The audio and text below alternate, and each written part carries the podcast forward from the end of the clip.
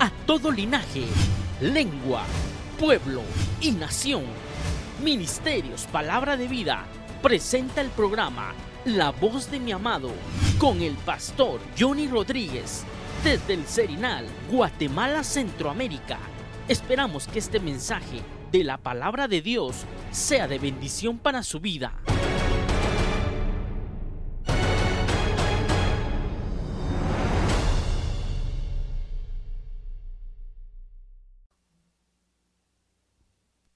Gracias, Señor. Gracias, Padre. Gracias, Señor, esta, esta noche. Gracias, Padre. Glorifícate, Señor, en la necesidad de cada uno de nosotros. Te damos gracias. Gracias por tenernos aquí, en este lugar. Gracias por habernos apartado este día para oír de ti. Gracias. Gracias, Señor. Gloria a Dios. Bienvenidos todos, hermanos, esta, esta noche a la casa del Señor. Puede tomar su lugar. Gracias, jóvenes. Eh, damos gracias al Señor por la oportunidad que nos da de estar acá. Quisiera que en esta hora tomáramos un tiempo de conciencia, de saber que estamos acá aprovechando el tiempo, no, no perdiéndolo. Ah, Jesucristo trajo dos palabras. Bueno, había visto yo dos palabras, pero ahora veo una tercera palabra nueva, una algo que era nuevo, el pueblo de Israel no lo, no lo dimensionaba. Esta no es tan nueva, esta, ya lo habían oído, pero no lo había dimensionado Israel. La primera era Padre. Israel le hablaba a Dios como Dios, como Señor, como Adonai, como el Shaddai, el Todopoderoso, el proveedor, Jehová Nisi, y todas las, formas en que el Señor se mostraba a Israel. Pero cuando Jesús dijo, ustedes cuando oren, oren de esta manera, Padre nuestro. Esa palabra Padre era, era de alguna manera nueva para Israel porque para ellos llamarle a Dios Padre era muy grande, era muy grande. Y es lo que nosotros nos han dado, hermano. Yo no sé cómo le dice usted a su Padre, Dios o, Padre, pero llamarle Dios es como un creador, como, como una creación hablándole a su creador. Pero llamarle Padre es de un hijo, a su Padre. Amén.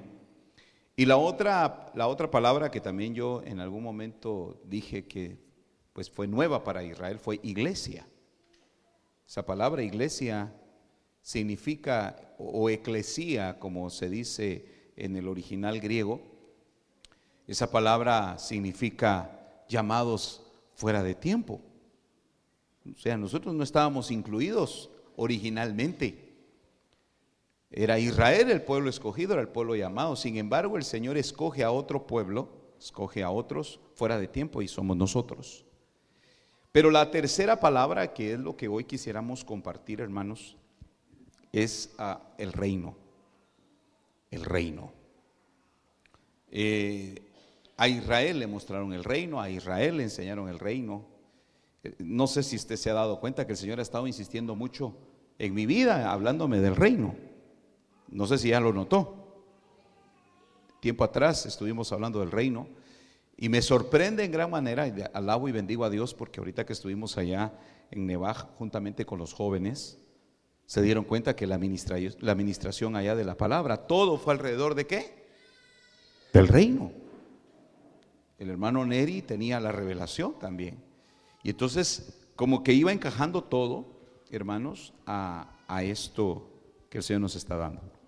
Entonces, yo creo, hermanos, que ser parte de la iglesia de Jesucristo es una grande bendición. Ser hijos de Dios es otra grande bendición. Pero ser parte del reino de Dios, eso es mucho más grande. Amén. Entonces, yo quisiera que esta noche usted pudiera entender que nos, van a, nos están dando llaves. El Señor habló de las llaves del reino. Entonces, para poder entrar al reino hay llaves. Para poder entrar al reino, eh, entonces quiere decir que hay puertas, porque Israel tenía puertas para, para poder accesar, hermano, y eso lo habla Nehemías, habla del, de la restauración de las puertas, y ahí habla todas las puertas que fueron restauradas porque fueron quemadas, se destruyeron. Entonces, el reino, hermano, para ingresar al reino, para entrar al reino, son por puertas. Y el Señor habló de llaves. Entonces, esta hora, hermano, yo siento la gran necesidad y la grande responsabilidad de que aprendamos esta noche que una cosa es ser de la iglesia o tener conocimiento a nivel de iglesia, pero otra cosa mayor es ir conociendo el reino. Amén. Entonces yo quisiera que por favor abriera su Biblia en el Evangelio de Juan, capítulo número 18.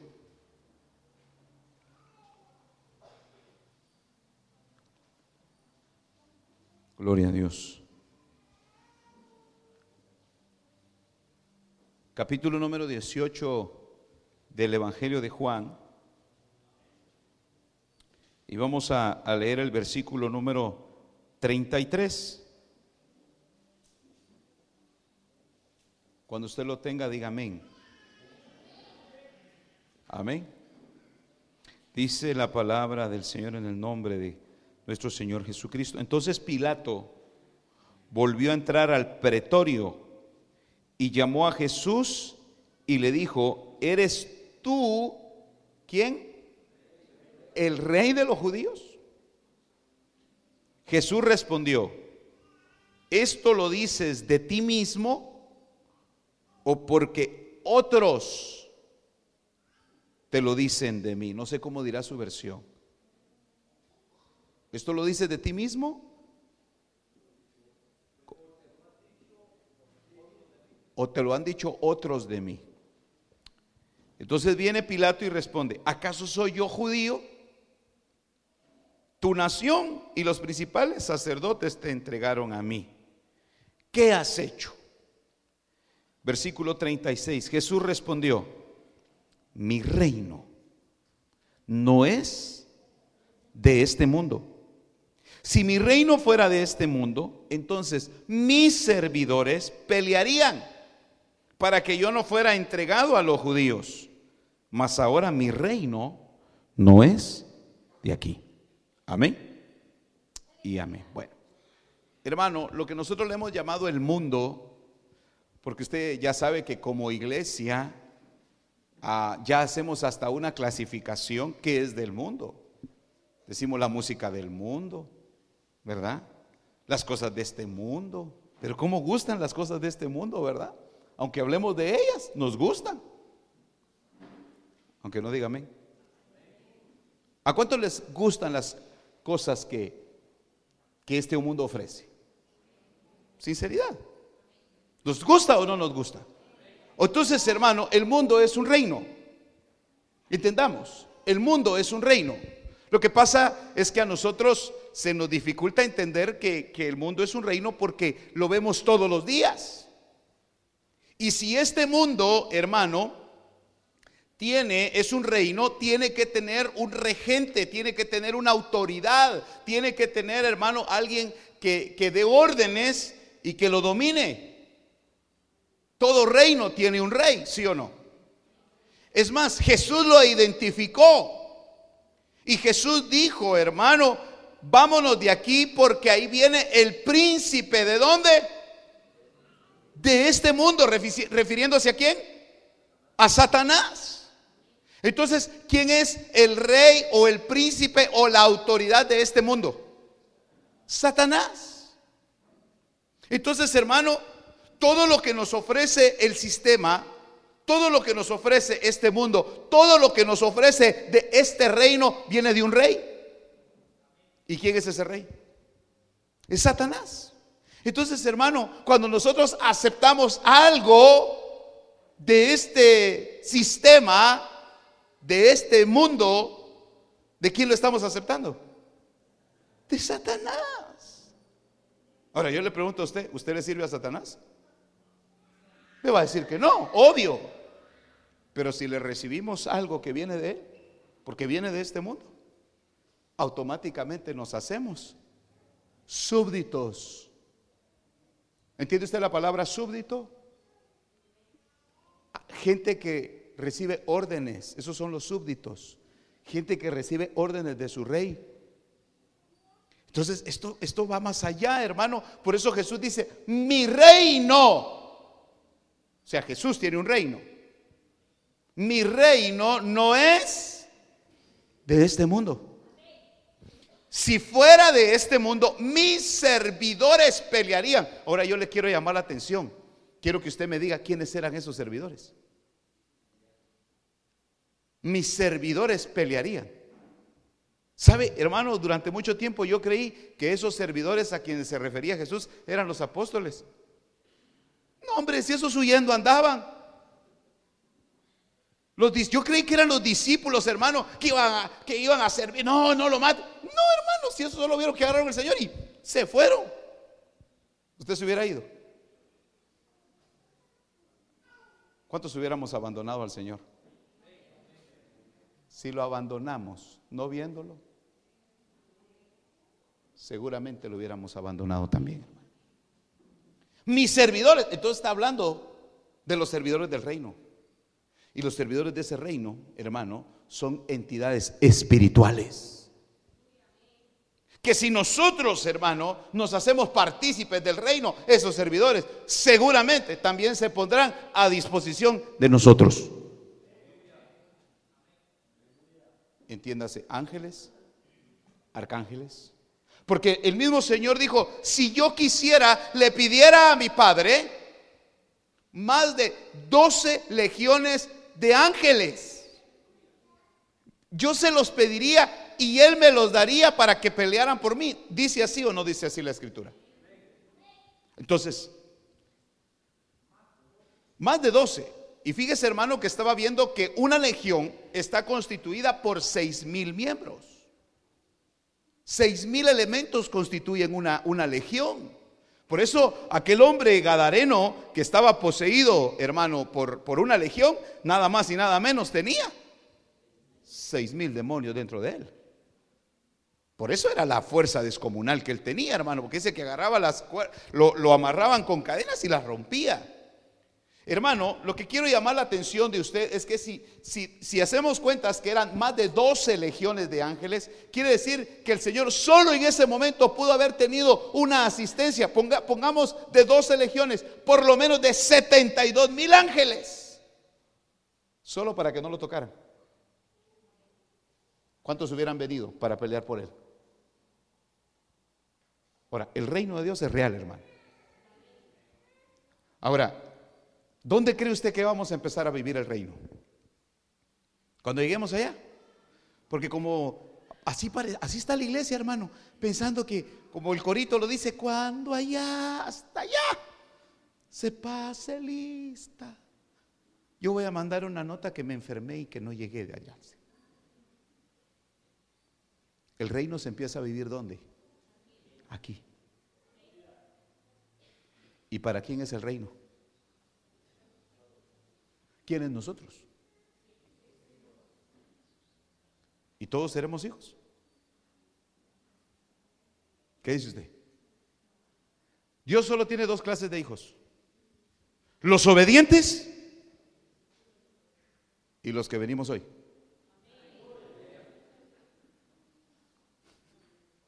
¿Qué serían esos? Los y los que ni siquiera vinieron. ¿Cómo los podemos catalogar? Es que mira, mira, amado hermano, aquí no se abre todos los días. Y eso que decimos que habla Dios, e ignorar la voz de Dios, hermano. No pretenda entrar al reino nadie que no esté escuchando la voz. No digo mi voz, la voz del Señor. Claro, habrá sus excepciones, sus lo voy a poner un ejemplo. Gente que tenga que trabajar, gente que tenga algo por el trabajo, una emergencia, cualquier tipo de situaciones. Pero gente porque simplemente no quiso venir.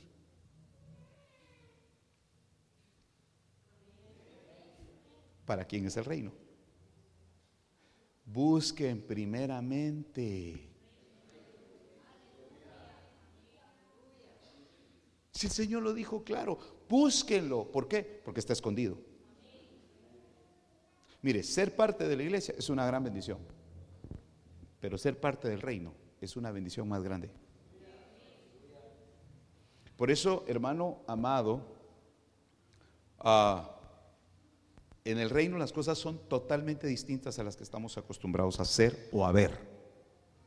Por eso Jesús empieza a hablar de mi reino. Y, y por eso cuando Pilato le dice, tú eres el rey de los judíos, y viene el Señor y le dice, ¿lo dices de ti mismo o alguien te dijo que yo soy rey? Cuando Jesús le dice, alguien te dijo que yo soy rey, ¿a quién se refería? ¿A quién cree usted que le tendría que haber revelado a Pilato que él era rey? Estaba hablando de las entidades espirituales, estaba hablando del Padre. No, yo solo oigo ahí que, dicen que tú eres rey. ¿Acaso soy yo judío? Pues Pilato lo que estaba diciendo es, yo tengo rey. ¿Sabe quién era el rey de Pilato? El César. César Augusto. El César, hermano, era el rey de Pilato, porque él lo había puesto por autoridad ahí en Jerusalén. Y el César estaba gobernando ¿dónde? En Roma. Entonces todo el imperio romano, hermano, estaba bajo la autoridad del César y el César había puesto, hermano, diferentes autoridades en diferentes lugares, hermano. Había puesto a Herodes, había puesto a Pilato, había puesto, hermano, según Lucas capítulo 2, habla de Tiberio, habla de otros que había, el mismo César los puso. Eran autoridades para gobernar. Amén. Entonces la gran pregunta es, ¿quién es tu rey? Si tu rey es Jesús, conozcamos cómo es tu rey. Busca primeramente el reino. Ok. Durante mucho tiempo venimos a la iglesia y oímos las cosas de la iglesia, pero el Señor está abriendo el entendimiento para que veamos el reino, hermano. Y el reino entonces, hermano, sí es, hermano, un estilo de vida diferente. Y una de las características, oiga bien, del reino es que todos son felices allí. Ahora le pregunto yo, ¿usted es feliz? Algunos. Mire, por ratitos estamos felices. Hablemos la verdad, porque hay momentos donde está feliz, ¿ah? Ahí estamos metidos en el reino. Y después, ¿cómo está, hermano? Ay, se salió del reino.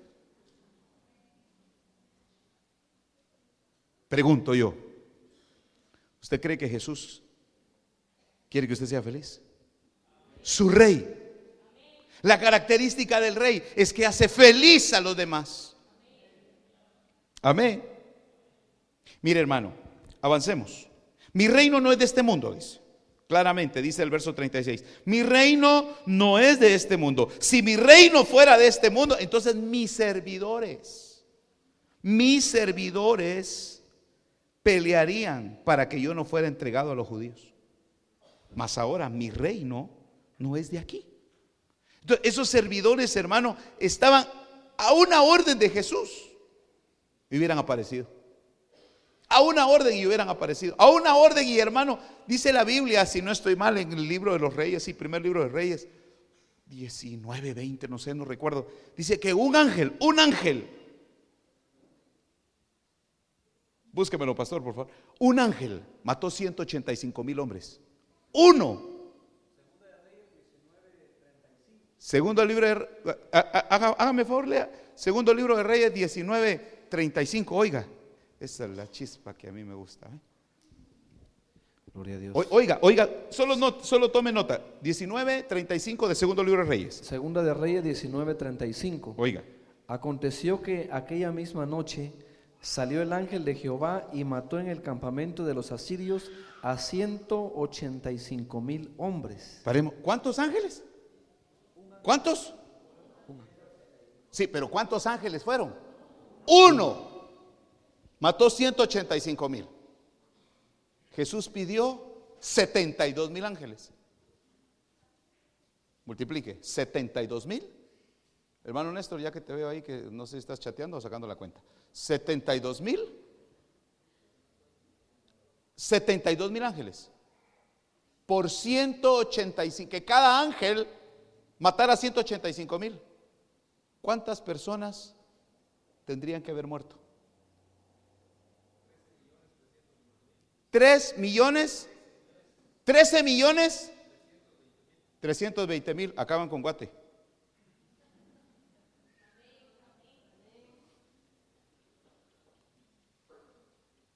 Por eso solo un sacudión dieron ayer a las 5 de la tarde. Después a ver si los jóvenes llegan, dijeron al, al culto después del retiro. A ver si aparecen los músicos de la alabanza. A ver si aparecen los servidores que no tienen servicio. Moviendo el atole, estoy aquí. ¿Me entiende? Un ángel, segundo libro de Reyes 19:35, un ángel mató 185 mil hombres. Jesús dijo, yo puedo pedir 12 legiones de ángeles. Repito, ¿de dónde saco los 72 mil? Cada legión estaba constituida por 6 mil elementos, 6 mil ángeles por 12 son 72 mil. Esos 72 mil ángeles hubieran matado 13 millones y resto. hermano, no sé cuántas veces El Salvador. 13 billones. Ah, no, no son millones. Tres guates. Colombia y medio. Más. Sí, Colombia tiene 40 millones. No más. Dos Colombias. Bueno, casi 13 billones. 320 millones. Ya lo hice bolas, va. Yo no estoy mintiendo, yo estoy diciendo lo que la Biblia dice. Esa es la autoridad de Jesús. Ahora, ¿echó mano Jesús de esos ángeles? ¿Los pidió? No los pidió. Pudo haberlos pedido. Ahora, pregunto, ¿Esos servidores del reino todavía estarán vigentes? ¿Qué dice usted?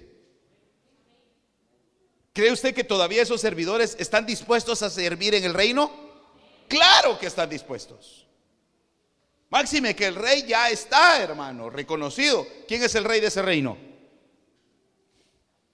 ¿Quién es el rey de ese reino? Es Jesús.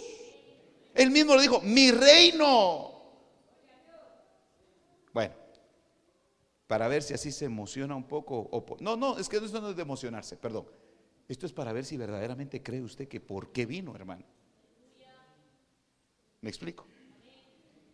Ahí mismo en el Evangelio de Juan, ubique usted el capítulo 12.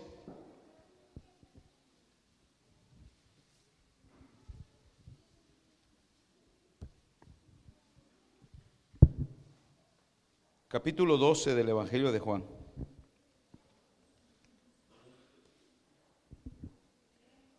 Déjeme ver si anoté bien, hermano, porque lo, estaba chequeando acá con su permiso. Solo voy a revisar mis notas. No, es Lucas, hermano. Lucas 12, 32. Es Lucas 12, 32.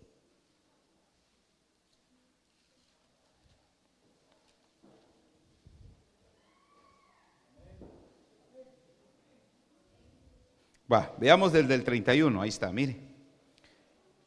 Mas buscad su reino y estas cosas os serán añadidas. No temáis, ¿qué dice?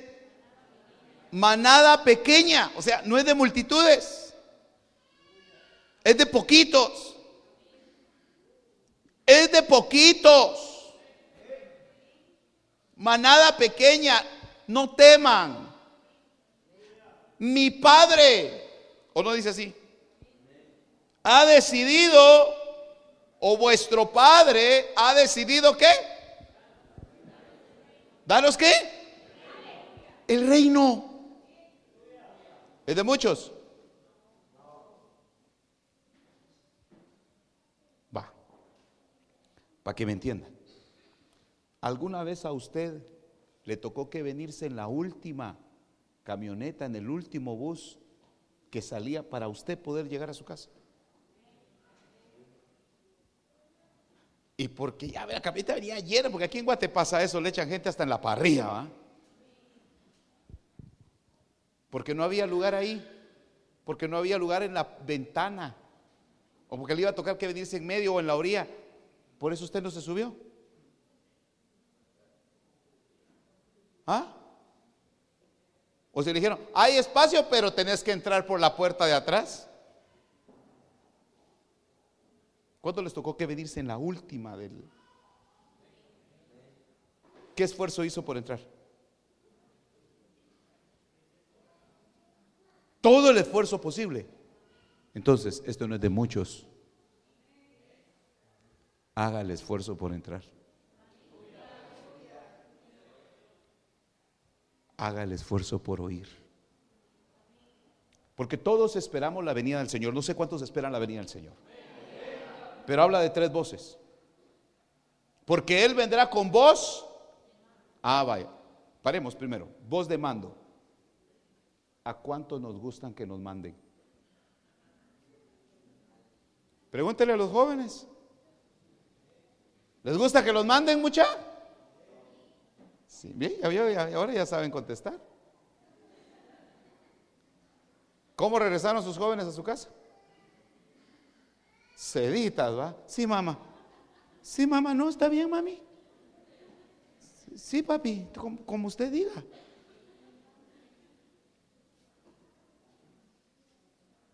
Chilero salí con el pastor, ¿va? Hmm.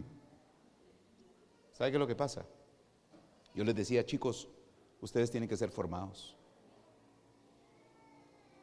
Si no obedecen a la voz de mando, ¿cómo van a obedecer a la segunda voz? ¿Qué dice? ¿Que Él vendrá con voz de mando? Oiga, con voz de arcángel. Si no le hacen caso a su papá, a su mamá, al pastor, ¿qué caso le van a hacer al arcángel? Ah, pero me sé la Biblia, hermano. Mi avión le dije ese versículo. Con voz de mando, con voz de arcángel, y con trompeta de Dios. ¿Sabe qué me dijo un día el Señor? Porque estaba la bulla de que en algunos países oyen las trompetas y que oyen sonidos y que las trompetas del Apocalipsis. ¿Sabe qué me dijo el Señor? Si no saben oír la voz de mando, si no saben oír la voz de arcángel, nunca van a oír la trompeta. Lo que puede usted estar oyendo es la camioneta a las 3 de la mañana que viene anunciando que va saliendo. Esa es la trompeta, posiblemente que esté escuchando. Las trompetas del Apocalipsis van a ser escuchadas solamente por los que hayan escuchado las dos voces anteriores. ¿A quién le gusta que lo manden? Bueno, ¿a quién va a tratar ahora aceptar las órdenes que se le den. Ah, padres de familia, que, oiga, que mandaron a sus hijos al retiro. Cuando no le están haciendo caso, ¿cómo está eso? ¿Cómo está eso? Así dígale. Ya con eso tiene para responder. ¿Verdad, muchachos? A ver, ¿dónde están los jóvenes que fueron al retiro? Pero si se apuntaron un montón, ¿por qué solo ustedes vinieron? ¿Se da cuenta que son turistas? No, no, no, no, no se enoje conmigo, pero es la verdad. Yo con turistas no me, ya a la próxima no van. No que enamorado del Señor, pues. Es el que está colgado, muchacho, todos los días quiere ver a su amor. Amén. Ah.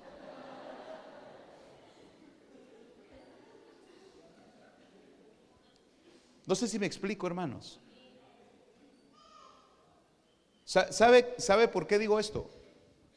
Porque al reino no entran todos entonces. Jesús claramente dijo, manada pequeña, o sea, esto no es de multitudes. Por eso, hermano, esa cantidad de gente que uno mira que dice entre comillas que van a la iglesia, que son cristianos, que son evangélicos, que sea como lo que usted crea, esos difícilmente, digo, esas grandes multitudes, difícilmente serán parte del reino de Dios. Porque si no Jesús hubiera dicho multitud. Ahora, si el espacio es pequeño, ¿qué tiene que hacer usted para ser parte de ese grupo pequeño? ¿Cómo? Esforzarse. Meterse aunque sea ahí, hermano. ¡Oh!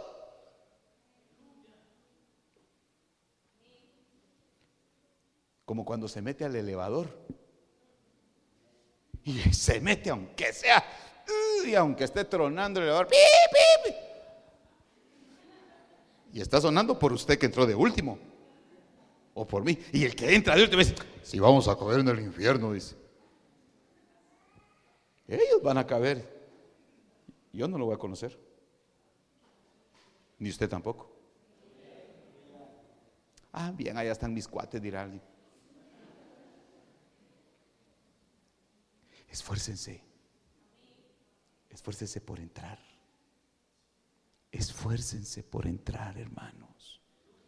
Porque si esto no es de muchos, mire, ¿sabe cómo es esto? Vaya. ¿Ha visto aquel juego de las sillas que se ponen a correr? Que como da risa, ¿verdad? Porque quitan una silla. ¿Cuál es, ¿Cuál es el objetivo de ese juego? Sacar al que se queda sin silla. Exactamente así es. Esto es luchar por... Porque cuando ya hablan de corona, ya hablan de reino, hermano. Mira que nadie tome tu corona. Pero eso no se lo está diciendo a la iglesia. Eso se lo está diciendo a aquellos que están conociendo del reino. ¿Me estoy dando a entender? Entonces dice, mi reino no es de este mundo. Entonces, si no es de este mundo, aunque estamos en el mundo, aunque estamos en este reino, el reino de Dios se ha de manifestar en mi vida, porque aquí se lo dijo a terrenos, no se lo dijo a ángeles.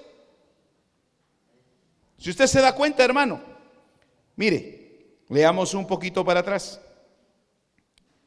Dice en el versículo 22, y dijo a sus discípulos, por eso os digo, no os preocupéis por vuestra vida, qué comeréis, ni por vuestro cuerpo, qué vestiréis. Porque la vida es más que el alimento y el cuerpo es más que la ropa. Bueno, el mejor ejemplo que yo le puedo dar acá es de la ropa. ¿A cuántos nos gusta, hermano, la buena ropa? Máxime decir ropa de marca, ¿verdad? La ropa de marca, la, la marca más famosa, es la más cara. Pero ahora tienen una, hay una gran ventaja. Está la paca. Pero antes que no habían pacas, hermano. Conseguir una, una camisa de marca era solo que se le hubieran traído uno del extranjero, ¿verdad? Ahora, lo que quiero decirles un día el Señor me habló de esto y me dijo, ustedes quieren ropa de marca, no quieren ponerse imitaciones. Pero yo los ojos que les he dado son originales, los pies que les he dado son originales. El cuerpo que tienen es original. Entonces, ¿qué es más, el cuerpo o la ropa?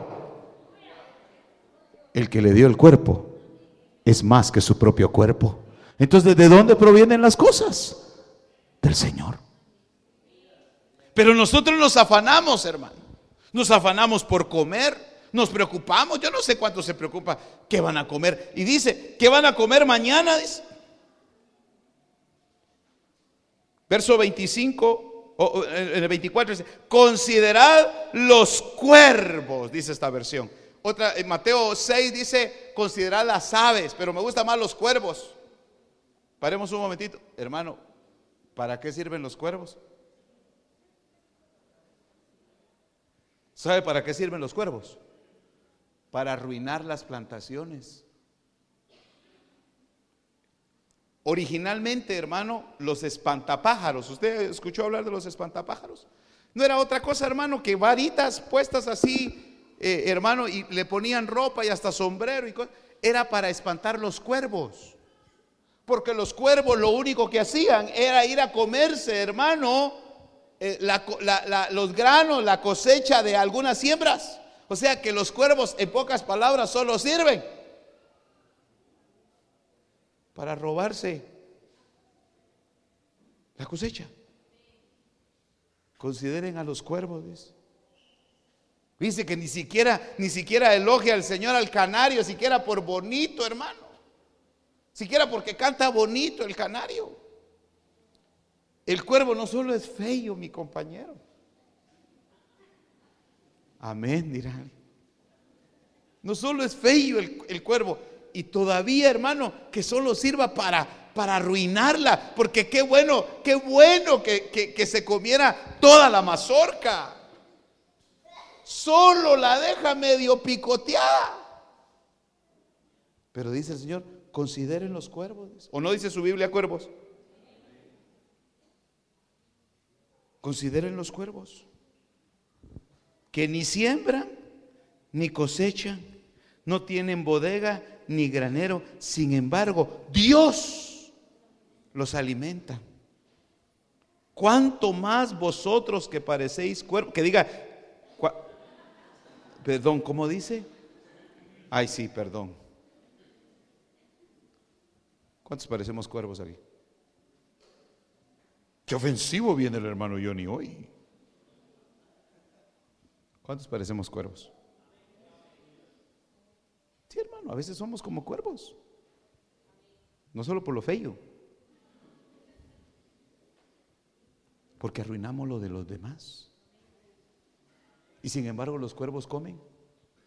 ¿Cuánto más vosotros valéis más que las aves? Entonces, cuando yo miro esto, hermano, yo me pongo a pensar en el sope, ¿va? El sopilote, hermano, ¿qué come el sopilote? Carroña, hermano, animales en descomposición. Si el sope come, hermano. O sea, hermano, si usted mató un gato, si se le atravesó un perro y lo tiró, de plano tenía que comer el sope. Sea libre esta noche. Si todavía tiene carga por haber matado al animalito, tenía que comer el sope. Y Dios lo tuvo que usar a usted para que matara al animal. Ahora, si el Señor le da de comer a esa clase de animales, porque si se da cuenta, el cuervo es un animal de destrucción. ¿Cómo no le va a dar de comer aquel que levanta sus manos a Dios y lo bendice y le llama Padre?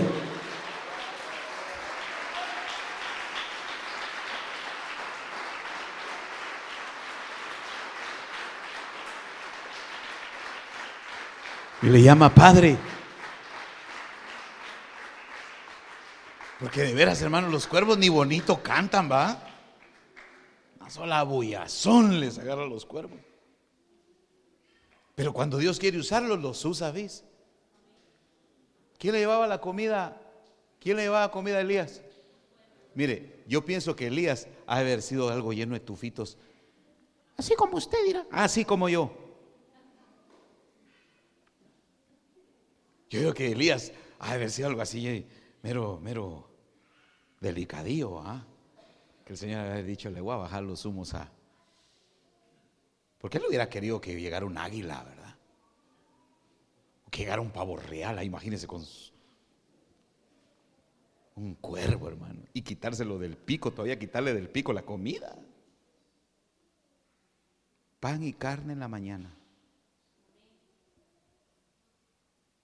Por si usted se creía Elías, le van a mandar sus cuervos. De, de quien menos esperamos, Dios va a servirse. Así es el reino. Hermano, imagínese usted, si, si comen esos animales, es más, que no tienen granero, no tienen ni ahorros.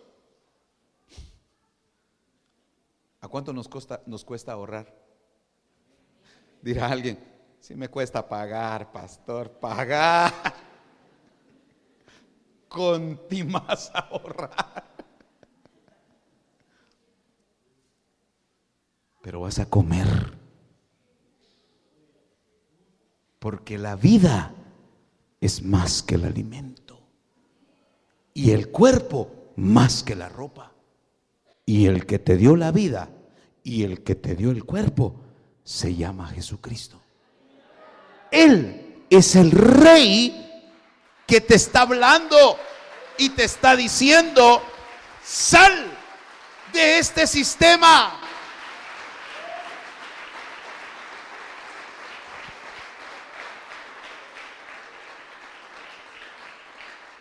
Verso 25. ¿Quién de vosotros, por muy ansioso que esté, puede añadir una hora al curso de su vida? Otras versiones dice, un codo a su estatura. Por más que quieran estirarse, no se pueden estirar más. Es decir, su vida depende de Dios. El día no tiene 25 horas, por más que usted las trabaje. Todo está bajo el control del Señor. Lo que pasa es que este mundo es un sistema que ya nos acostumbró.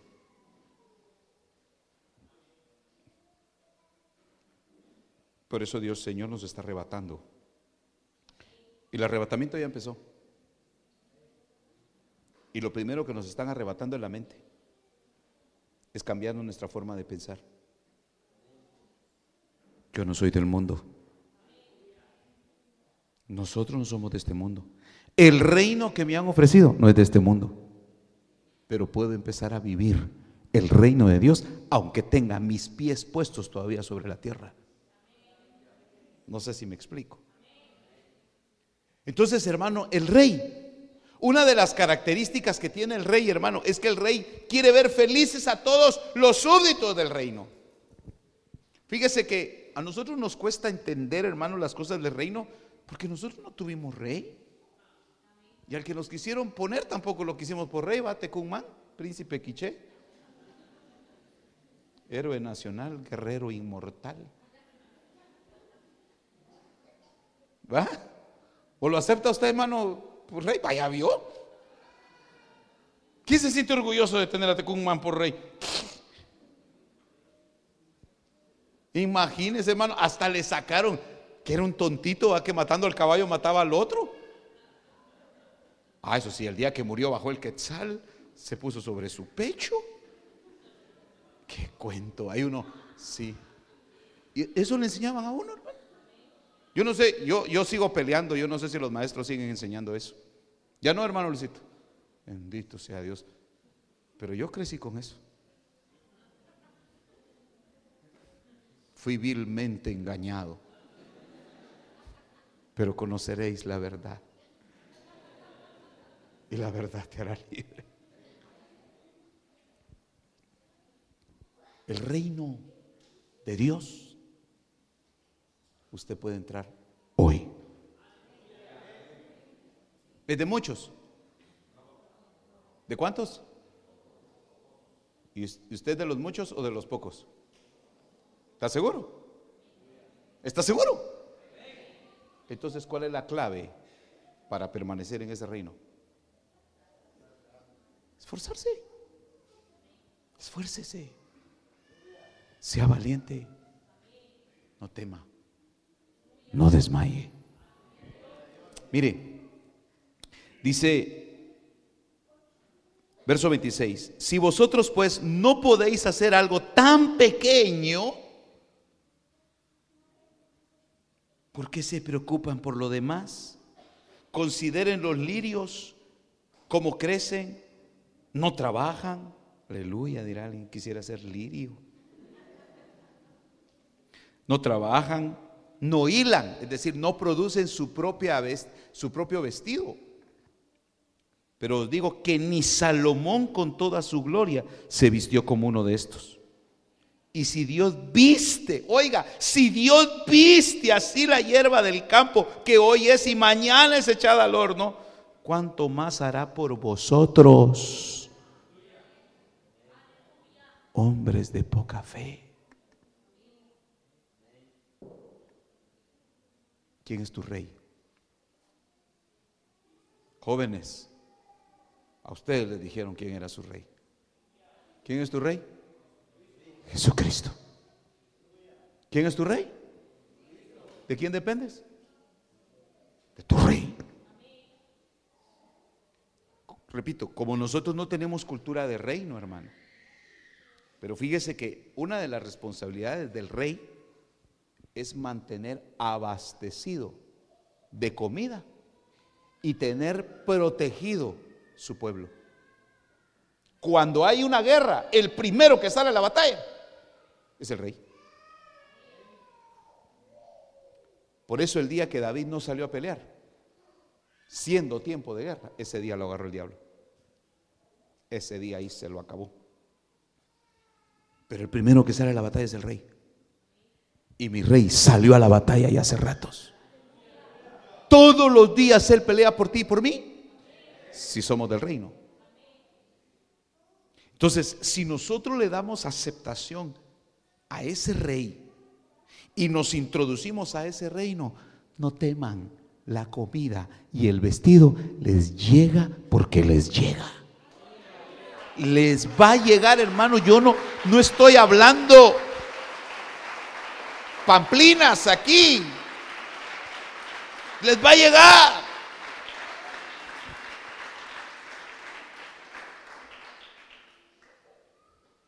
Verso 29, vosotros pues no busquéis que habéis de comer ni que habéis de beber, no estén preocupados por eso. Entonces tampoco, entonces no voy a trabajar porque yo trabajo para comer. Yo trabajo para vestirme. No, hombre, es que no se trata de eso. No te afanes, es lo que está diciendo. No te afanes. Verso 30. Porque los pueblos de dónde? Ah, vaya. ¿De qué mundo? ¿De qué está hablando ahí? Los pueblos de del sistema. Mire, hermano, ahorita viene el tiempo donde la gente, la gente le agarra la locura por comprar y comprar y comprar y comer y comer y comer. Y endeudarse y endeudarse y endeudarse. Y como dijo aquel hermanito, ¿verdad? Y en enero, que tienen que pagar las cuentas, tienen que pagar colegiatura, tienen que pagar, ahí está en la pared. ¿Ah? Yo tengo una palabra de esas, va jóvenes. Risa les da que. ¿A quién, le, ¿A quién le entregaron el reino a Israel? A un pastor de asnas. Pregunto, ¿el reino era genuino o no era genuino? ¿El reino que le dieron a Saúl era genuino o no era genuino? ¿Ungido con aceite genuino o no? ¿Ungido por profeta genuino, sí o no? Que él lo haya administrado a su manera es otra cosa. ¿Y cómo él era pastor de asnas? Su terquedad lo hizo perecer en un reino verdadero. No sé si me entienden. El Señor me reveló esa palabra allá y se lo dije a los jóvenes, ¿se acuerdan? Ni almorcé ese día, porque el Señor me dijo que no comiera, que me iba a hablar. Y me fui, me aparté, hermano. No fui a almorzar ese día, ¿verdad que se los testifiqué? El Señor me dijo, apártate y te voy a hablar. Porque con la sorpresa cuando llegué me dice, usted predica hoy. Padre Santo, ¿yo qué? El Señor me dijo, apártate y me, me, aparté, hermano. Y el Señor me empezó a hablar y me empezó a revelar que el reino que le dieron a Saúl era reino verdadero, hermano. Pero como Saúl lo administró fue diferente, hermano. Pero eso no invalidaba que el reino era verdadero. El reino que nos están hablando es verdadero, hermano. Es más, aquí ya está entronizado el rey. Allá con Saúl era un anuncio que vendría de David, de la raíz de David vendría el que iba a regir a todas las naciones, que iba a ser el rey eternamente. Ahora ya está ese rey, con mayor razón, hermano. El reino está firme. Mire, cuando nosotros dependemos de ese rey, ese rey nos promete seguridad. Y nos promete, hermano, que no nos faltará nada. No digo que no habrán problemas, pero de que te cuida, te cuida. De que te preserva, te preserva. De que te va a sustentar, te va a sustentar. Porque eres súbdito de ese rey. Pero mire, estamos leyendo ahí claramente, dice en el versículo número 30, pero los pueblos de este mundo buscan ansiosamente todas estas cosas. Pero vuestro Padre sabe qué cosas, ¿qué dice? Mire, son dos cosas diferentes. Unas cosas son las que nosotros queremos y otra las que necesitamos. Y Dios nos manda lo que necesitamos. ¿Qué tiene, hermano? Yo esperaba que el Señor iba a hacer otra cosa para pagar. ¿Y qué le mandó? Trabajo. ¿Y qué quería?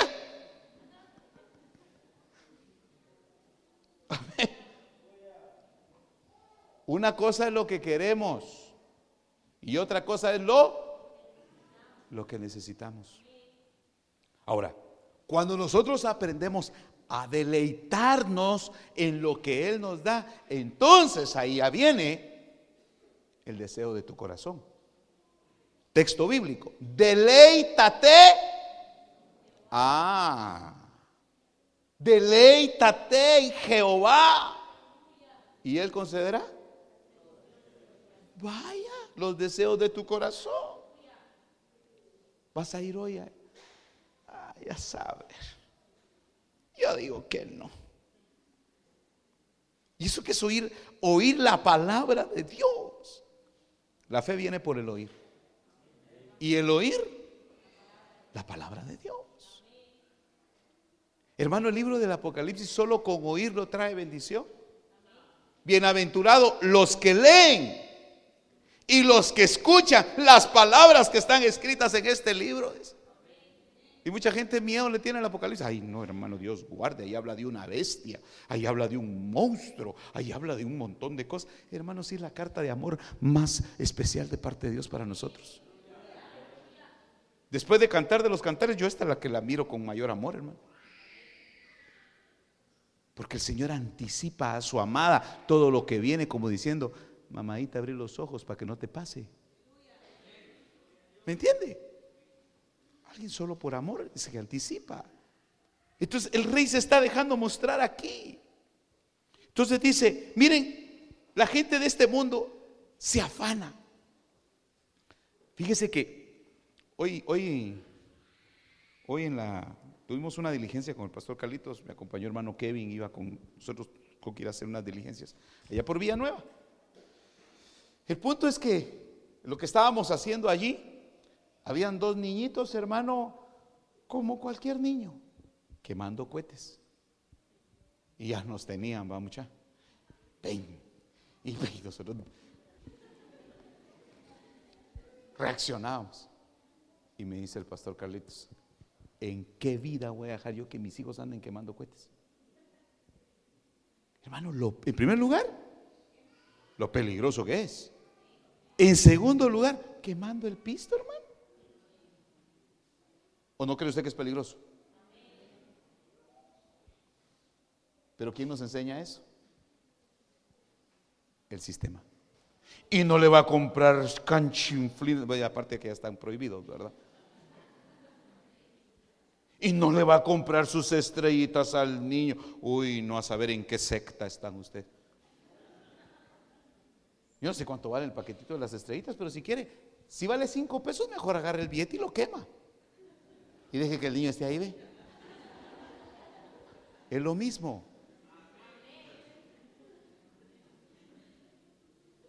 ¿Sabe quién introduce a los niños en eso? ¿Sabe quiénes son los responsables? Somos nosotros. Mire, voy a hablar un poquito de mi niñez. Dirá alguien, todavía se acuerda. Yo recuerdo, hermano, yo se lo decía al pastor Carlitos, mira, en mi casa, yo, yo bendigo a mi padre, a mi madre, que en mi casa, hermano, ellos se esforzaron por darnos lo que ellos pudieron y, hacer con nosotros lo que ellos pudieron. Mis ausencias fueron otras cosas, pero gracias a Dios yo no tuve, lo digo para la gloria de Dios, hermano, yo no tuve aquello de no tener con qué comer o qué vestirme. Mis padres se esforzaron, pero se esforzaron tanto que nos descuidaron a nosotros y no estuvieron ellos para estar con nosotros. El punto es que lo que le quiero decir a, ustedes, hermano, éramos tres hermanos, mi hermana mayor, mi hermano el de en medio y yo, y a cada uno nos compraban nuestra propia bolsa de cohetes. Hermano, yo de ocho años con unos morterotes de este año, de este vuelo, mire. Hasta que cumplas diez, me llama, te compro bombas.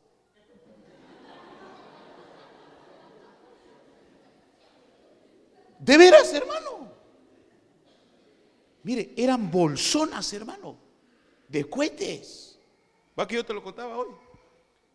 Y hasta, hasta hermano, decía, mi mamá decía, bueno, ustedes miren si se los gastan de un solo, porque de aquí les tienen que alcanzar hasta para los reyes. Y ahí tenemos nosotros que administrar, hermano. Entonces hacíamos negociaciones con mi hermano. A mí me daban miedo los, los morteros, se los cambiaba por estrellitas. Usted sabe también, eh, ¿cómo se veía ahí? Este, nos enseñaron negociaciones, ¿verdad?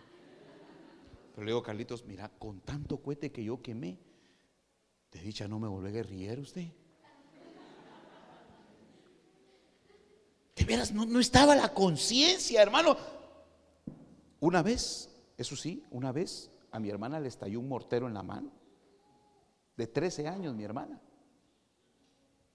Dice que en ese tiempo nosotros vivíamos en la zona 1, en un edificio en un tercer nivel, sobre la avenida Bolívar. Y el chiste nuestro es tirar, las, tirar los, los, cohetes así. Y, en el aire estallaba. Y eso era lo chilero para nosotros. No caía. Y, y toda la gente se Y eso era lo que daba risa, pues. Malo, ¿verdad? Y ahí estábamos. Yo recuerdo, mi hermana tenía 13 años. Y mi hermana estaba encendiendo un mortero. Imagínense, esta cosona así gruesa, hermano. Y entonces estaba encendiéndolo y tocan el timbre. Tocan el timbre, dijimos nosotros. Vayan a ver, dijo mi hermano. Y viene mi hermano. ¿Quién? Dijo mi hermano. Y le estalla el mortero en la mano. Hermano, se puede imaginar cómo le quedaron los dedos. Y lo primero que se le viene a uno a la mente, meterlo en agua, ¿verdad? Porque si tú que tiene fuego, ¿ah? Según ahí se va a apagar todo. ¿Y usted cree que después de haber tenido esa experiencia, más cohetes nos compraron? Ahora, ¿pero quién tenía la culpa? O sea, a mí no me venga ya, hermano, ore por mi niño porque... Mm. Usted le compró cohetes, usted lo cura y usted ora por él. A ellos les dan ganas, hermano, porque les dan ganas. Pero es usted el responsable de enseñarle que en primer lugar es peligroso, hermano. Mire, por eso en Estados Unidos son cosas muy, muy interesantes de, de, se puede hacer ese tipo de cosas en Estados Unidos, hermano. No se puede, porque saben lo peligroso que es. Ahora, ¿qué quiero decirle yo? Porque el mundo, este sistema nos envuelve, hermano. Mire, es el afán del estreno, hermano. ¿Y qué me vas a comprar este año? ¿Y qué me vas a... Hermano, si usted puede estrenar todos los días. Primero deleítese en estrenar lo que le mandan todos los días. ¿Y qué le mandan todos los días? Una misericordia nueva nuevas son cada mañana tus misericordias. Y si usted aprende a deleitarse en eso que le dan todos los días, lo demás vendrá por añadidura. Enseñémosle a nuestros hijos, hermanos, de veras. Aparte que es un peligro, hermano. Y después anda llorando que no tiene para comer, que no tiene, si tiene para quemar el piso. Amén. Este mundo nos es un afán, hermano. Es un afán, hermano, de ropa, es un afán de comer, es, una, es un afán de tener, porque todos tienen. Tú tienes lo que ellos no tienen. Tienes padre. Y ahora rey.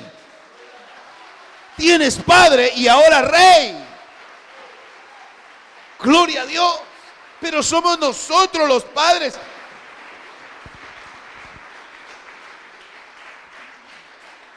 Fíjese, pues somos nosotros los padres los responsables, porque nosotros mismos empezamos. Ya viene Navidad, mucha. Nosotros mismos les estamos diciendo. Mire, ah, por eso hay poquitos. Saber cuántos fueron víctimas ayer.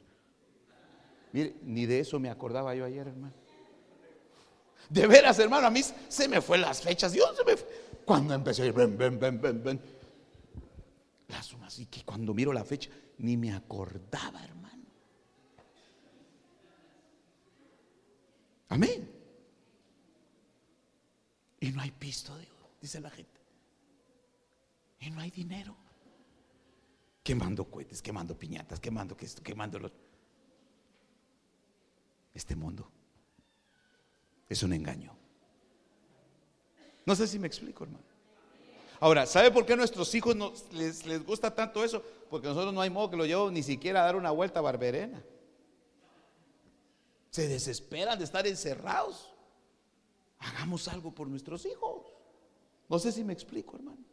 Pero este mundo como que nos arrinconara, hermano, a hacer lo que este mundo nos ofrece. Pero viene tu rey y te dice, yo sé lo que necesitas. Deleítate primero en lo que yo te doy, porque lo necesitas, y después vendrán tus gustos. Deleítate en Jehová, y Él concederá los deseos de tu corazón. Bueno, vamos a terminar entonces acá con esto. Dice, ustedes, verso 31, busquen el reino y estas cosas os serán añadidas. No teman rebaño pequeño, porque vuestro Padre, ¿a qué dice? Le ha complacido, ha decidido darles. ¿Es decisión suya? ¿Es decisión mía? ¿Es decisión de quién? De nuestro Padre. Pregunto, ¿le dieron el reino a Saúl, sí o no? ¿Cómo lo administró él? otra cosa. ¿Se lo quitaron? Sí, se lo quitaron. ¿De un solo? No. ¿Sabe cuánto reinó Saúl? 40 años. Oiga eso, 40 años reinando, un año fiel y 39 estorbado por un demonio. Oiga, un año fue fiel Saúl, hermano, un año y 39 de tormento tras, tormento, hermano. Tal punto, hermano, que tuvo que esperar David, por eso también ahí David tiene una enseñanza. A David lo pusieron a ver lo que hacía Saúl para que cuando él fuera rey no lo hiciera. Entonces igual nosotros veamos lo que hace este mundo, lo que este mundo ofrece, los afanes de este mundo que no te hacen feliz. Tu rey te hace feliz. Entonces, ya para terminar, tres maneras de reconocer al rey. ¿Con cuál nos quedamos? Número uno, cuando era niño. Cuando era niño, los sabios del oriente fueron y preguntaron, ¿dónde está quién? El rey. Vimos su estrella. La estrella nos ha dicho que ha nacido un rey. Y le llevaron presentes. Oro, incienso y mirra. Ese reino, ese rey, perdón, recibió regalos. Dios te puede dar regalos. Ese rey te puede dar regalos. Luego creció Jesús. Y como hombre, pero siendo rey en secreto, siendo rey, un día sentado, mira el Señor que había gente alrededor de él. Y le dice a Felipe, Felipe, tengo compasión de esta gente. Démosle de comer. Y Felipe dice, Señor, pero son un montón. Y si nos das 200 denarios, no nos va a alcanzar. 200 denarios, hermano, era el salario de 200 días. Era el salario de 200 días. Pero aún así no nos alcanza para que la gente reciba un pedazo de pan. Y Jesús dice, hagan que la gente se recueste. ¿Comieron todos, sí o no? ¿Cuánto comieron? ¿Cuánto cree que comieron? Esa es la palabra. Hasta, hasta que ya no más. Porque lo que recogieron de todo el pan no fue un solo pan completo. Pedazos. Yo digo que la gente, Ay, cállate, ya no está. Ayúdame. Ay, déjalo. Y lo dejaron tirado, hermano. Tirado lo dejaron. Pero el rey le dio o no le dio. Y dice la Biblia en Juan capítulo 6 que la gente cuando vio que todo lo que les había dado quisieron hacerlo rey. Porque esa es una de las características del rey. Sustenta. Pero Jesús se escondió. Dice que Jesús no se dejó ver. Cuando lo buscaron, Jesús se apartó porque Jesús no quería que lo reconocieran rey ahí. Y esta es la tercera manera de reconocer al rey. ¿En dónde estaba él coronado? Rey. En la cruz.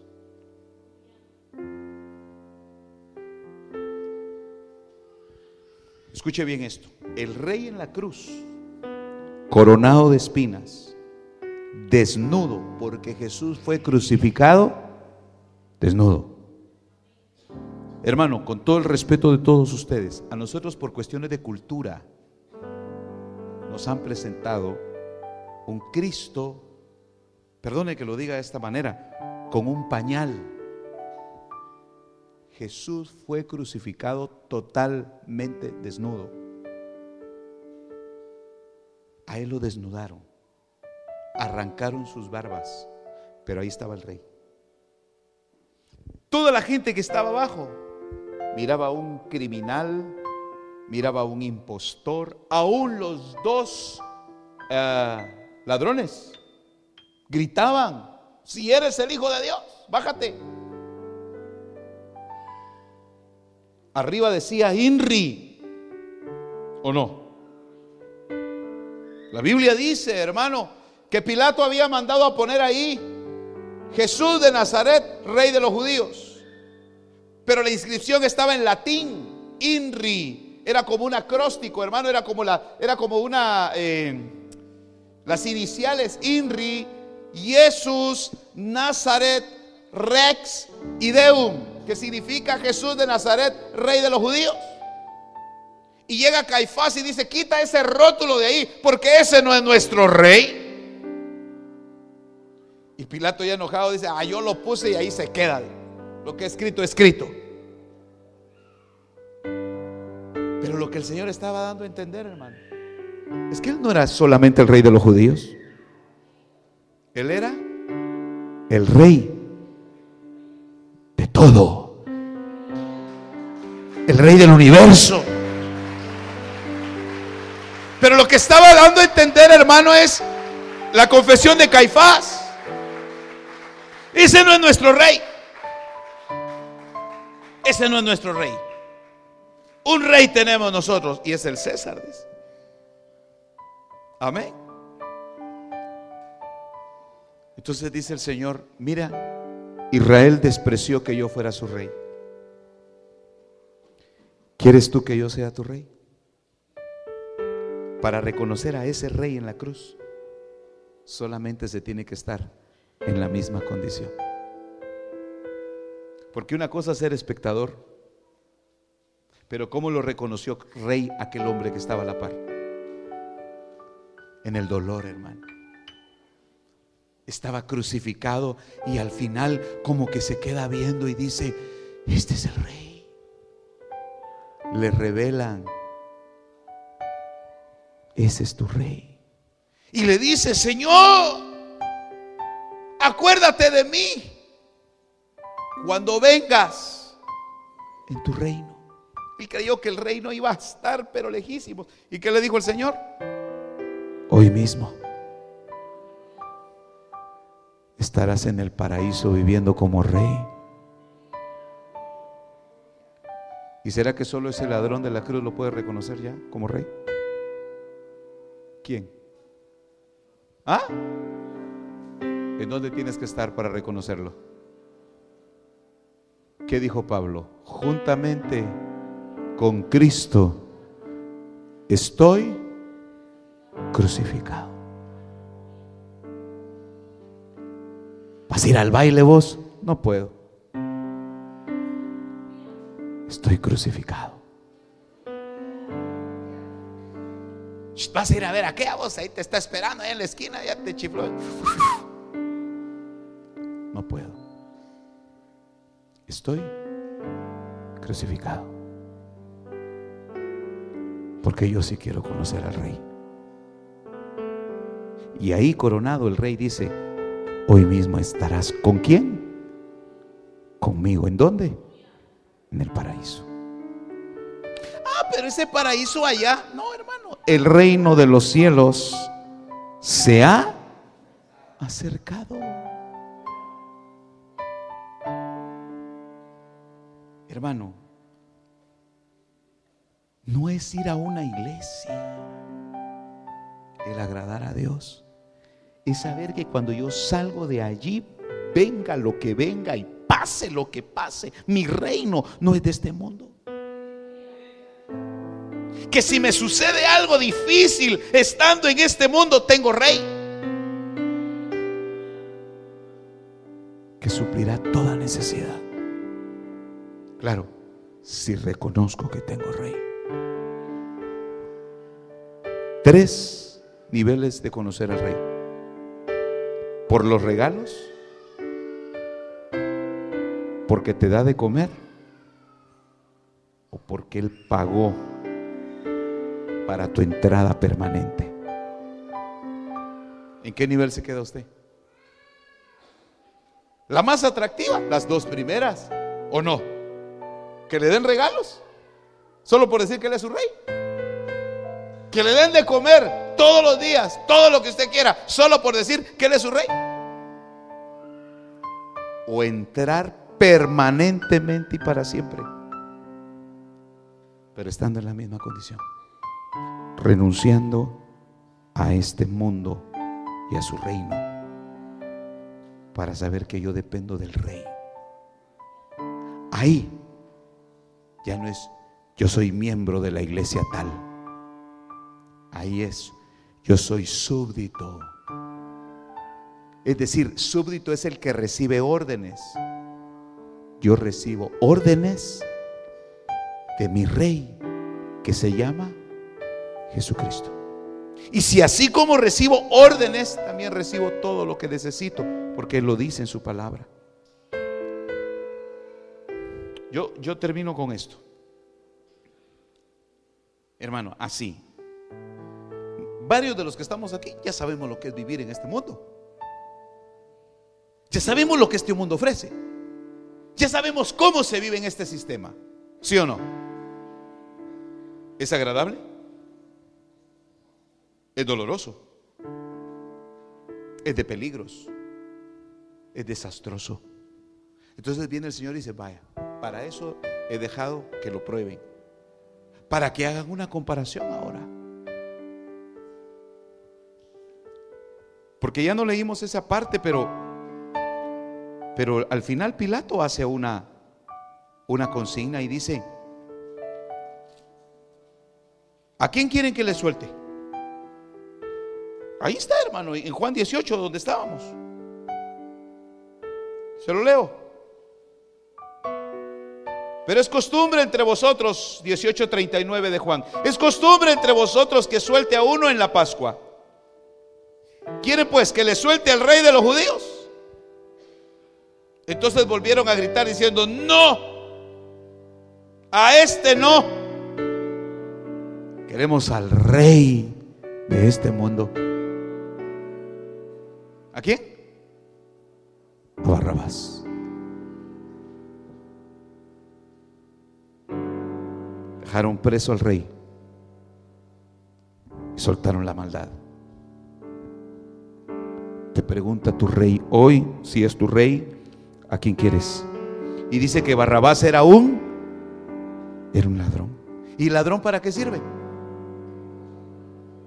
Para robar. Entonces prácticamente la gente estaba dispuesta que, que Barrabás, aquellos mismos que le gritaron, que Barrabás, suelta a Barrabás, esa misma gente le estaba dando derecho a Barrabás que el día de mañana se metiera a su casa.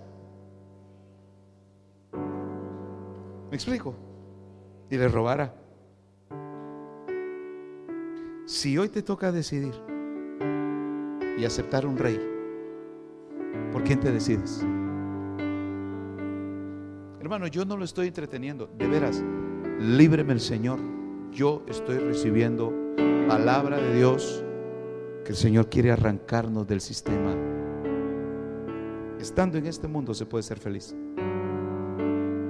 Y todas las bienaventuranzas que están en el capítulo 5 de Mateo son palabras del rey. ¿Quiere usted bendición? Trate hoy en la noche, antes de dormirse, que sea tal vez la última actividad que haga, léase las bienaventuranzas. Porque la palabra bienaventuranza significa feliz. Y el único que ofrece felicidad es el rey. Y empiezan las bienaventuranzas de esta manera. Bienaventurados los pobres de espíritu, porque de ellos es el reino de los cielos. Como pobres de espíritu, es decir, escasos, que no entienden, que ya se cansaron de este mundo. ¿No se ha cansado usted de este mundo? Yo ya me cansé, hermano. Yo ya quiero estar según la corriente de este mundo. Yo le he dicho a mi rey, yo te quiero conocer. Y, y, de veras, hermano, por eso es que yo le repito y le suplico y le ruego, no me pida que haga lo que hacen todos. Porque la iglesia está corrompida, hermano. A nivel mundial está corrompida. Pero el reino es uno solo. Y mi rey es fiel en todo tiempo. En el reino no hay tiempo malo, hermano. En el reino siempre Dios tiene bondad para todos. Vamos a orar al Señor. Si usted puede ponerse de pie. Yo cierro mis ojos para no distraerme.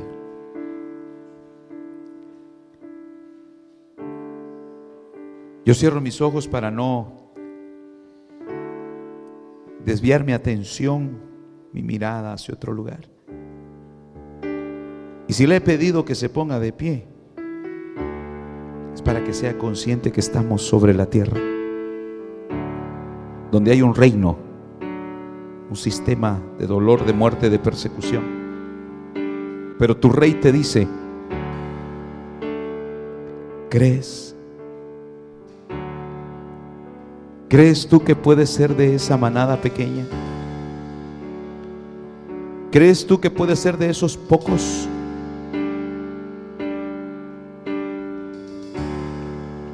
Que se esfuercen por entrar.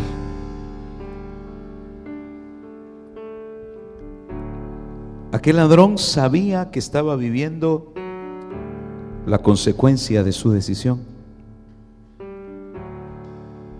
Dos ladrones junto a Jesús.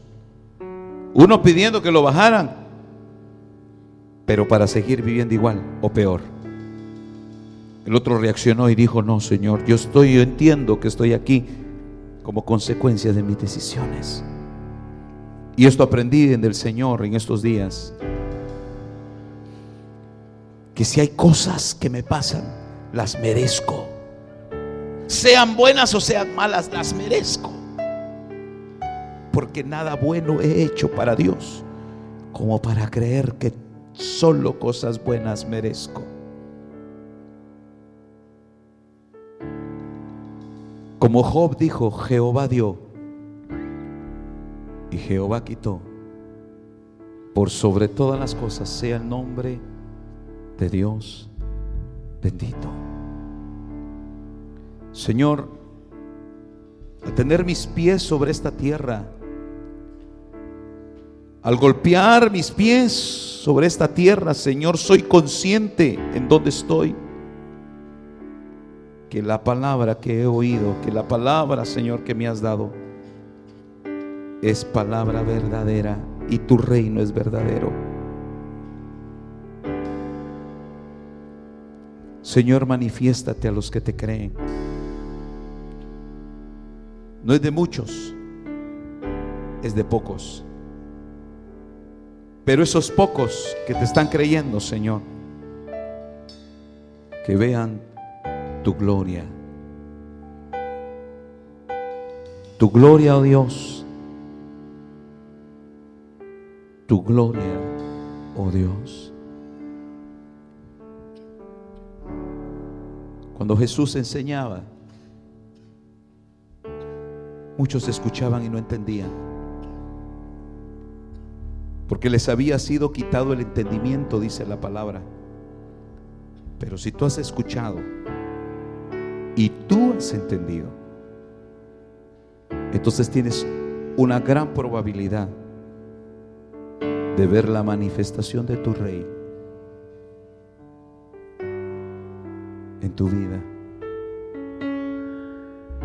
Señor, sírvete de estos súbditos, súbditos tuyos, súbditos del reino. Tal vez hoy no llegamos a la cruz, a estar crucificados, pero ya nos están mostrando dónde está el rey. ¿Dónde está el trono del rey? De ese rey, la cruz. Por eso Pablo decía, los, los hebreos piden señales, los griegos quieren sabiduría. Pero yo les predico a Cristo y a este crucificado. Porque ese es el verdadero. No el de las señales, no el del conocimiento, sino el crucificado. el que da la entrada permanente. Señor, abunda tu palabra. Abunda tu buena palabra. Tu buena y especial palabra. Abúndala, Señor. Sé tú mi rey. Sé tú mi rey, Señor. Gracias, Padre. Levanto mis manos a ti, Señor, en señal de gratitud. Si la tristeza ha embargado tu vida, si la angustia ha embargado tu vida, preocúpate y exponle al rey tu causa. ¿Cuál es tu tristeza? ¿Cuál es tu agonía? ¿Cuál es tu angustia? Dile al rey, esta es la razón de estar así. O si no la sabes, dile, Señor, muéstramela. Pero creo a tu palabra que en el reino tú das felicidad, Señor. Y eso se puede empezar a vivir ya. Aunque sigas trabajando donde trabajas, aunque sigas viviendo donde vives, aunque sigas haciendo las cosas secularmente, pero con un gozo especial. Porque tienes rey. Porque tienes rey. Porque le estás poniendo tu vida al servicio al rey. Y puedes decir, Señor, habla, tu siervo escucha. Tu sierva escucha, Señor.